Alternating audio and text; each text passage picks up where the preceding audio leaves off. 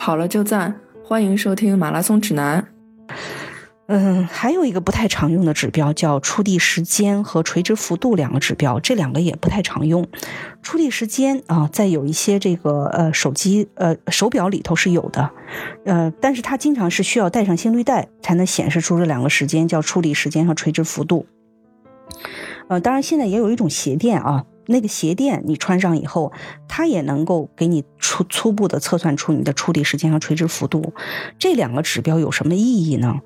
触地时间就代表着你是不是一沾地就走，一沾地就走，就是你那个整个来说，你跑步是很流畅的，效率是很高的，两百一十毫秒左右都是特别棒的一个触地时间。但是有的人，哎，他那个显示的数据，比如说我是两百四十毫秒或者两百五十毫秒，这个也非常不错。一看到这个数据的时候，他已经就说明他的跑步技术已经不错了。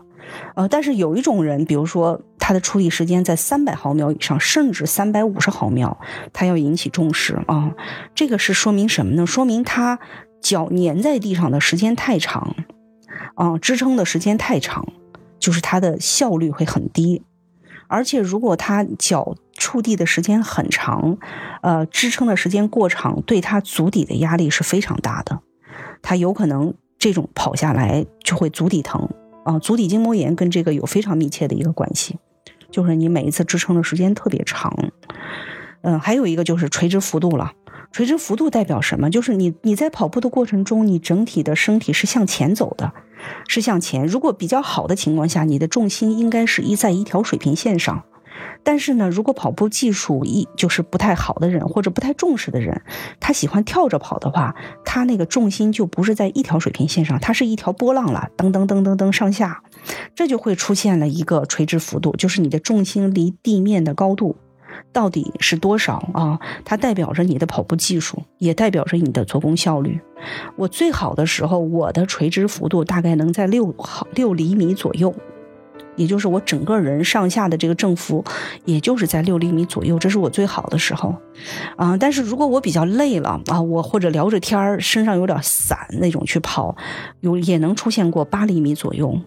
测触底时间和垂直幅度，嗯，就是佳明表和专门的跑步鞋垫可以测是吧？佳明表不是所有的，佳明的表要支持心率带的这种表才可以测。才可以测，对，不支持心率带的测不了，因为它，呃，我觉得它支持心率带的数据它比较准，它是靠这个重心部分、心脏部分上下这个振幅来感受出来你上下的一个变化。